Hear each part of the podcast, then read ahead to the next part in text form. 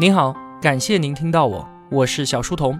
我的节目首发平台是在小书童频道微信公众号，小是知晓的小。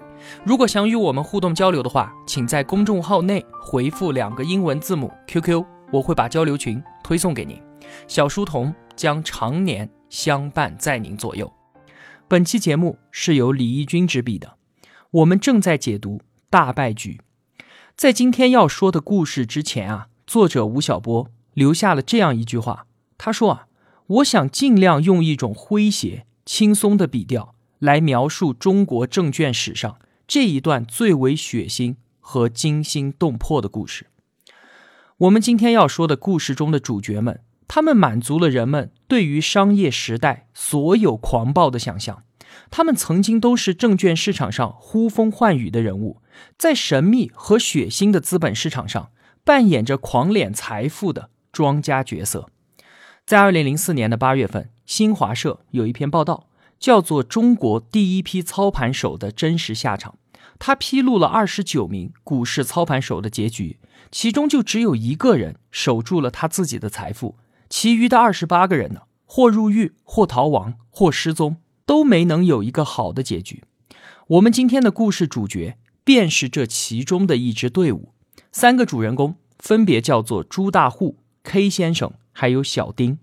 我们一一的来简单介绍一下。先是朱大户，这个人呢没有多少文化。早年间他在建筑工地上面开装卸车，就跟德隆的唐万兴一样。他在九二年的那一次股票认购风波当中掘得了第一桶金。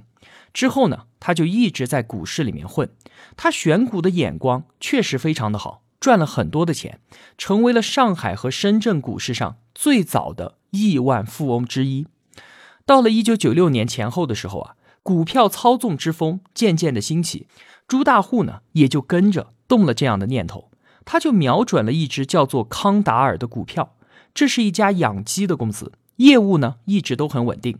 他拿出了两个亿，在二级市场上面悄悄的买进了康达尔将近百分之九十的流通股。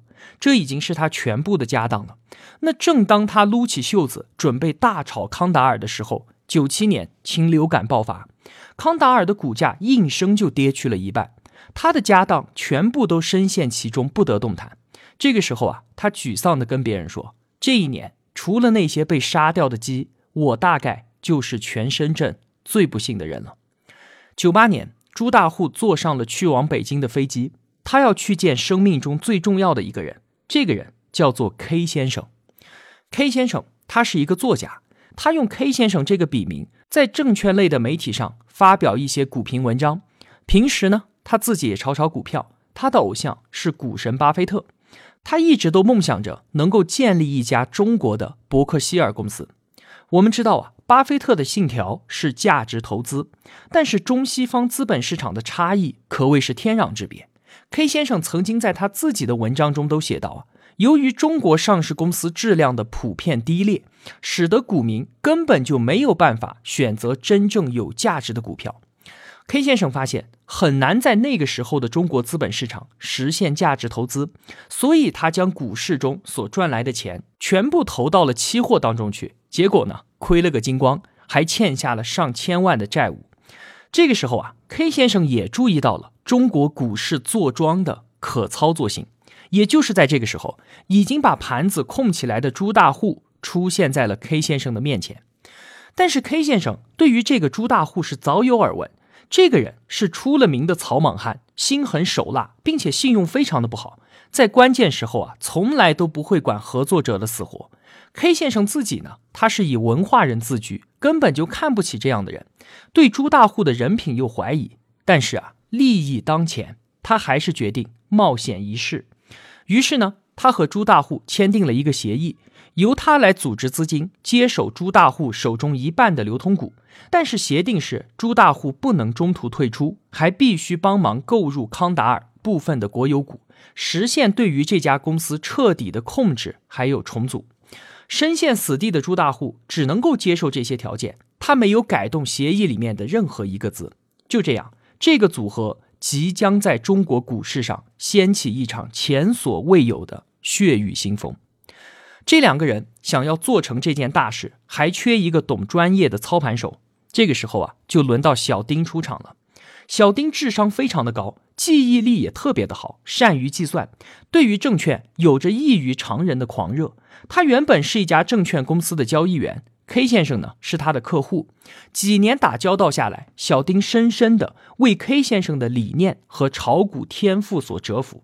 他认为啊，举目国内没有第二个能够比 K 先生更加透彻的了解中国股市的人。于是。他毅然辞去了收入丰厚的交易员职务，跟随 K 先生。还有一家实业公司的总经理，他是 K 先生最大的债主，但是他对于 K 先生的股市理念也是十分的痴迷。在了解到了他们的康达尔项目之后，这位总经理立马就为 K 先生找来了一千万的融资，并且将他自己丰厚的人脉全部推荐给了小丁。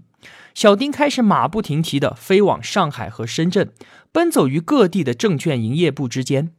简单的说啊，他们的操作手法是这样的：朱大户呢，先给 K 先生一部分康达尔的股票，K 先生呢拿这些股票去做质押，证券经营部为其做担保，开始吸纳资金。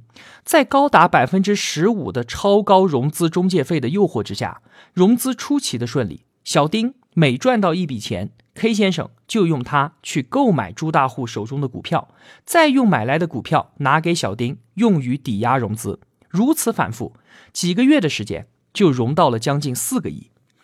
这个时候啊，他们就基本控制了整个康达尔。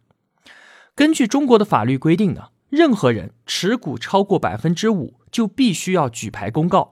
那为了避免这个条款，小丁先后就动用了一千五百个个人账户来购买股票，K 先生呢，则组建了几个看上去毫不相干的分公司，分头来收购康达尔的国有股。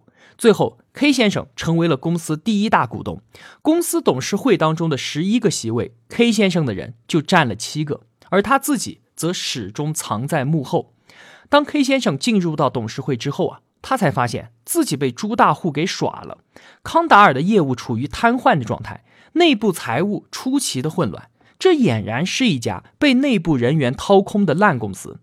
但是啊，K 先生骨子里面还是有一点理想主义气质的。他一开始啊，也许真的是想学习巴菲特，通过资本运作的方式，让一家濒临困境的公司重新焕发出生机，在这一过程当中，放大公司的价值。实现资本市场上面的增值，可惜啊，他从一开始就没有得到这样的机会。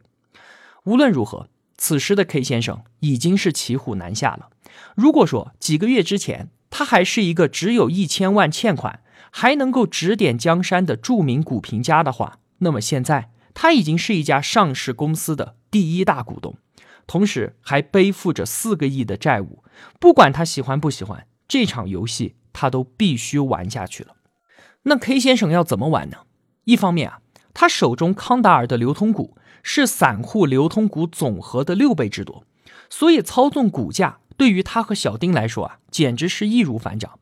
经过一段时间，康达尔的股价已经操纵到和禽流感来袭之前相差无几了。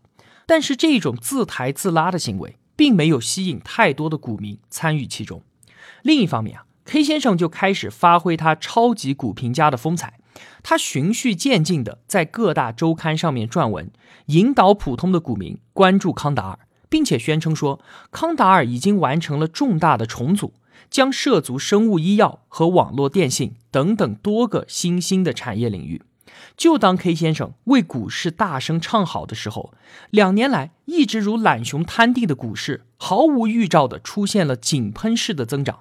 这一波行情啊，就连他自己都完全没有想到。于是，K 先生的分析文章瞬间就变成了吸金石，越来越多的股民投入到了这场炒作当中。这一套组合拳打下来啊，康达尔的股价翻了一倍还多，全然一个高科技大牛股的形象。康达尔在这波大涨行情当中更名为中科创业集团股份有限公司。接下来。K 先生开始大量收购上市公司，构筑他的中科系。与唐万新等等的众多庄家一样，K 先生入主上市公司，并不是从二级市场上面一点一点的买进股票，而是瞄准了国有资产，主管机构手中的法人股。这样一来呢，交易成本低，而且不会受到监管。从某种意义上来说啊，正是因为我们中国股市独一无二的股权分置结构，才给了像 K 先生这样的投机客以周旋和倒腾的机会。收购公司和操纵股价是需要大量的资金的，但这个时候的 K 先生啊，在证券界已经是威名赫赫了，送钱来的人排成长队，以至于一千万以下的投资者都被他拒之门外，根本不见。他先后与国内一百二十家证券营业部建立了融资关系，后者为了争夺让人眼馋的中介代理费，为中科创业四处找钱，融资额超过了惊人的五十四个亿。就这样，K 先生、小丁、证券公司、律师等等，围绕着中科系形成了一条充满罪恶气质并且非常罕见的庞大利益链条。这种行为啊。K 先生自己也是知道，他是触犯法律的，甚至如果将融资协议丢到桌面上，就连见证并且签字的律师都可以被直接丢进监狱。可是呢，所有参与其中的人都毅然决然地铤而走险。这些人，他们可不是法盲，不是受教育程度低的小商小贩，而且恰恰相反，他们个个都学识渊博，精通法律条文，是这个商业社会中的顶级精英人士。可是，就是在巨大的利益诱惑面前，所有人都突破了他们自己的职业道德底线。从这个意义上来说啊，中科系的形成可以说是中国证券业的一大耻辱。当股权到手、资金到位、共犯链条形成之后，K 先生和小丁开始了他们的庄家运作。其操作的手法也并没有什么新意，就和康达尔时期是如出一辙的。就是不断的发布资产重组的利好消息，大规模的利用手中的股票账户对倒，自己卖给自己，不断的推高股价。最夸张的事情啊，发生在两千年二月十八号，这一天是 K 先生新婚大喜的日子。在前一天，K 先生就对小丁开玩笑的说啊：“你能给我一份特别一点的礼物吗？”小丁心领神会，嘻嘻一笑。这个时候的小丁已经是中国股票市场上排名第一的超级操盘手了。他每天都要指挥着全国各地的七十多名操盘手，控制中科系的股价起伏。大喜之日当天，中科创业的收盘价恰好停在了七十二块八毛八。为什么是这个数字呢？谐音就是妻儿发发。神奇的小丁就用他自己的方式。给老板送上了一份别人看来瞠目结舌的新春贺礼。这些叱咤风云的操盘手竟然可以将自己的股票价格操纵精确到分，可见啊，庄家玩弄股价真是到了随心所欲的地步。股市它是一头嗜血的怪兽，庄家必须不断的虚假造势，不断的炮制像是重组、收购之类的新题材、新概念，才能够刺激行情。使股价维持在一个可观的高位上，但是啊，哪会有一个实业项目能够像股市渴望的那样，今日播种，明天就收获呢？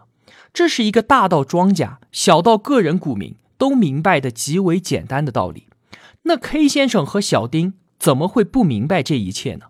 但是这个时候的他们已经别无选择了。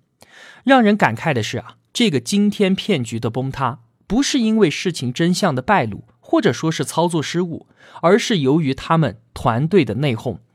过去两年的时间里面，面对公司股价的飞涨，最坐不住的那个人就是朱大户了。他的康达尔从亏损两亿的温基股，变成了如今获利十多亿的俏凤凰中科创业，这简直如同做了一场甜美大梦一般。抱着这么大一笔的账面财富，却动弹不得，这对他来说简直就是一种煎熬。因为如果朱大户中途退出的话，那么他手中握有公司将近一半的流通股股票，一旦大量抛售，公司股价必然是断崖式的下跌。所以呢，K 先生之前就与他协定，你必须要死抱这些股票五年。但是这个时候，朱大户心里面想的却是：万一证监会发现了中科创业是一场骗局怎么办呢？万一 K 先生暗地里抛售股票把他甩了怎么办呢？万一等等等等等等，一个更加令人胆战心惊的消息是，北京的证监会已经放出风声，要加大监管力度了。在这种巨大的忐忑不安当中，朱大户决定我不玩了，他开始大量的抛售手中的股票。而另外一边的 K 先生呢，他的梦想可是一家中国的伯克希尔公司啊。K 先生选择接下了朱大户的抛盘，他觉得朱大户是会适可而止的，因为他如果把全部股票都兑换成现金，他也没有办法带这么多的现金跑出境啊。不过啊，他们还是低估了朱大户，他最终还是选择全部抛盘，并且用了几条快艇，把十多亿的现金全部偷偷运出了国。在被朱大户拦腰砍了一刀之后，K 先生的伯克希尔梦彻底的破碎了。他计划着要把公司所有资金聚拢，逐渐抛盘，全面退出中科创业。他相信啊，靠着他的舆论护盘能力和小丁的超高护盘技巧，他肯定可以全身而退的。但是啊，操纵股价的恶之花早已为他结出了艳丽的恶之果。中科创业之前连续两年的上涨，自然让公司内部的人都已经手痒不已。于是，内部小鬼们私下建仓买股票。这已经是一个公开的秘密了，在股价低位的时候建仓，等待公有资金拉升到高位之后卖出获利的行为，称之为老鼠仓。K 先生对于公司内部的老鼠仓并非毫不知情，只是睁一只眼闭一只眼。但是当朱大户出逃之后，K 先生怕烧知内情的小鬼也随之出逃，于是他开始清查老鼠仓。但是他万万没有想到的是，老鼠仓的规模之大。本来接下朱大户的烫手山芋，就让 K 先生元气大伤。在清理如此大规模的老鼠仓的时候，又引发了股价的剧烈波动。消息最终还是散播了出去，散户们开始大规模出逃。经历了九个跌停板之后，五十亿市值烟消云散。于是，建立在一盘谎言之上的中科神话瞬间崩塌。之前还哭着要把钱塞给 K 先生的债主们。包围了中科创业的总部，公司的高层纷纷辞职，与 K 先生撇清关系。这个时候，他知道自己大势已去，他也不愿再做挣扎，对媒体声称自己正在写庄家的自述，已经写了六万多字了，日后啊将把真相大白于天下。很多人对于 K 先生主动爆料的行为非常的不理解，但是令人哭笑不得的事实是。这个时候，K 先生选择赶紧入狱，也比他待在外面被人追杀要好得多。故事最后的结局，小丁被抓，判处有期徒刑四年，而这一位呼风唤雨的 K 先生彻底的失踪了。他可能出逃了，也可能被人谋杀在了地球的某个角落，而那一份已经写了六万字的自述，成为了永远都无法说出的秘密。这个惊心动魄、如同电影剧本一般的故事，可不是虚构出来的。小丁的真名叫做丁富根，朱大户名叫朱焕良，而 K 先生则是中国股市庄家狂舞年代里面大名鼎鼎的吕梁，真名吕新建。健力宝故事当中，凯蒂系的张海；金融恐龙故事当中，德隆系的唐万新，和本期节目里中科系的吕梁。这些人是九五年到零五年之间中国股市当中最神秘并且最凶猛的一群人。他们在法规尚未成熟的市场中上下其手，骄纵横行，以无所不用其极的违规行为和弥天谎言，一次又一次的玩弄着千万股民。二零零七年，巴菲特股东大会上，有人就问巴菲特说：“您如何看待中国的股市？”老先生说：“啊，中国股市。”就像是一个赌场，这个说法是不是似曾耳熟？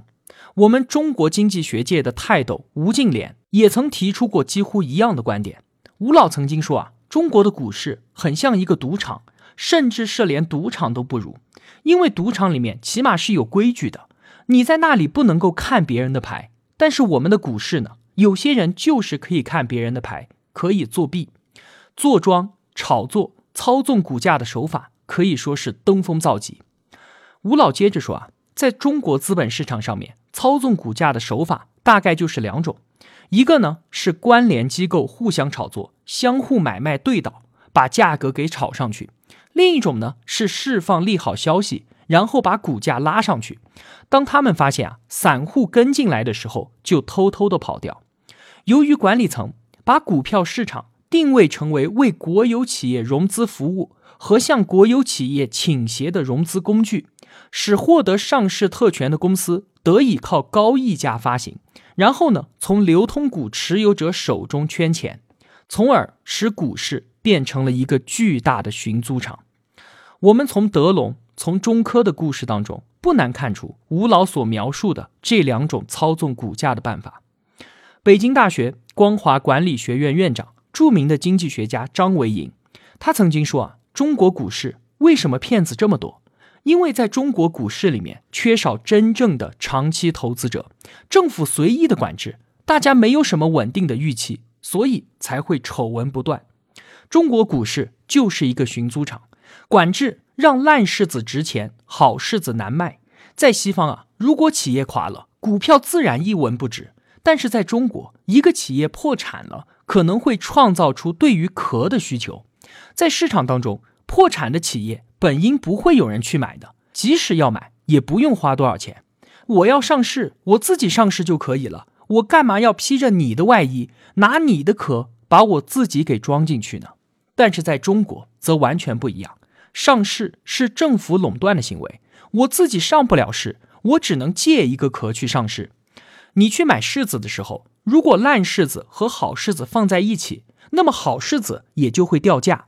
但是我们的问题是，好柿子不让卖，只能卖烂的，所以我只能把我的好柿子混在烂柿子里面一起卖。受损害的就是这些好柿子，因为它们达不到应该有的价格。我们可以发现啊，文化人吕梁可以创造中科系，是一个制度性的产物。明知吕梁的行为违法。却依然帮助他在数月之内融资几十亿的中介机构，其中绝大多数都是国有的大型证券公司。然而啊，因为涉案者过多，或许因为法律界定的不清楚，或许因为其他什么原因，相关责任人后来并没有受到任何的司法追究。不仅如此，其中不少责任者在风头过后之后仍然官复原职。近年来，证监当局为证券市场激浊扬清做了很多的事情，一连串的股价操纵案被查处、被曝光、被绳之以法，这确实起到了震慑的作用。中国资本市场的败坏，正是由于这些庄家操纵股价的结果。马克思曾经说啊，如果有百分之百的利润，资本家们就会铤而走险；如果有百分之两百的利润，他们就会蔑视法律。如果有百分之三百的利润，那么他们将践踏世间的一切。所以，我们从经济学界所听到的声音，主要是把问题落在了制度建设的方面。吴晓波曾经对比过美国，寻找中国股市为什么如此混乱的原因。美国资本市场对于股价操纵的惩罚和中国相比，主要有两点不一样。第一个呢，是我们中国实行无罪推定。